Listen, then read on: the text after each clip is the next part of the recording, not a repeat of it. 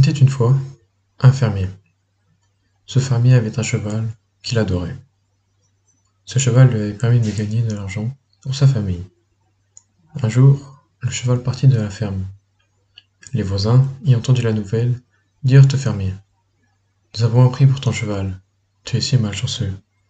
Ce à quoi le fermier leur répondit hum, Peut-être.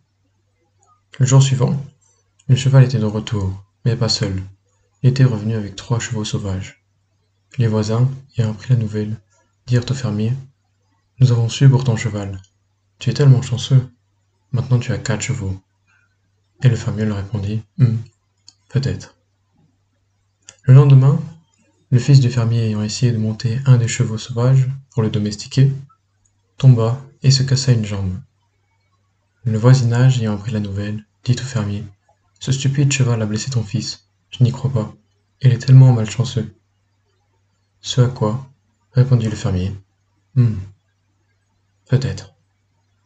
Le jour d'après, l'armée arriva à la ferme pour recruter.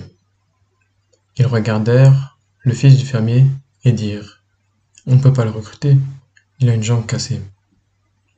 Le voisinage l'ayant appris, dit au fermier Oh mon Dieu, ton fils ne va pas faire la guerre. Les nôtres ont été recrutés pour combattre. Vous avez tellement de chance.